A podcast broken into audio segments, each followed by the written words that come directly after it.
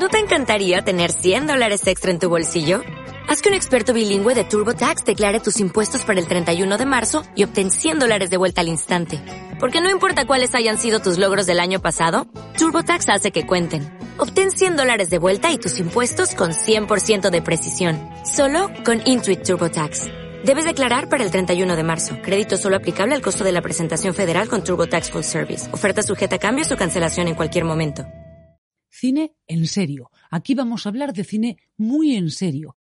Juanqui, Juanqui ve pelis y luego te cuenta qué tal. Hay que ver cómo es Juanqui, Juanqui, tío fenomenal. Primero de todo, y en mi defensa, el pase era a las 10 de la mañana. Segundo, que el pase tuvo lugar en la sala de Hotel Soho House, caracterizada mayormente por su fuerte olor a varón dandy y por ser donde los ancianos ricos de Barcelona vienen a celebrar sus orgías con mascaradas. ¿Qué tiene de malo la sala del Soho House? Nada, pero es que es demasiado cómoda.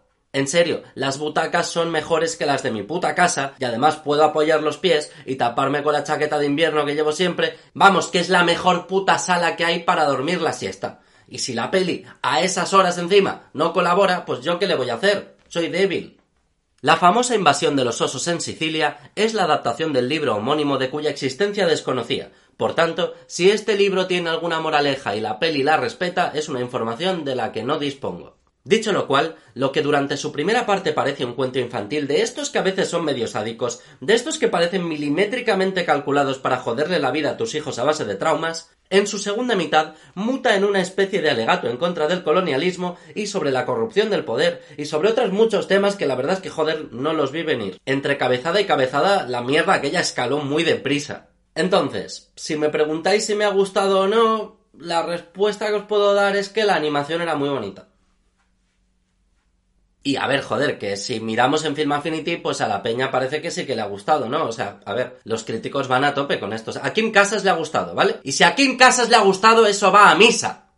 También una cosa que está muy graciosa es que en la peli sale un oso que se llama Tonio y que se pierde y luego, o sea, está como su padre, está su padre todo el rato gritándole, Tonio, Tonio. ¡Tonio! Y, claro, luego al terminar el pase, yo estaba ya como abriendo los ojines y, veo como que se levanta Tonio L. Alarcón. O sea, em, y claro, pensé, hostia, Tonio, no, sé, me, hizo risa, en, el momento. O sea, a ver, contado yo ya sé que pierde, pero... En resumen, que Paco a veces me obliga a ver estas cosas y, spoiler, a veces sale mal. Pero que ya os digo, ¿eh? O sea, la cosa, por lo visto, pues oye, tiene mensajes guays. Estéticamente es, es una belleza incuestionable. Y, y oye, si, si, a la, si a la gente le ha gustado, pues, pues ¿quién soy yo para, para contradecir? Vale, a ver, estáis pensando, Juanqui, ¿de verdad estás teniendo los mastodónticos huevazos de hacer un vídeo de review de una peli, de review, ¿eh? O sea, que, que los tienes que tener muy gordos. Hacer un vídeo de review de una peli y que la review sea, dicen que está bien. ¿De verdad, Juanqui, vas a hacernos esto? Pues la respuesta es que puede ser. Juan que a veces no me pelis porque se queda soba. ¿Qué putos me das, Juanqui? Gordo, calvo y desgracia.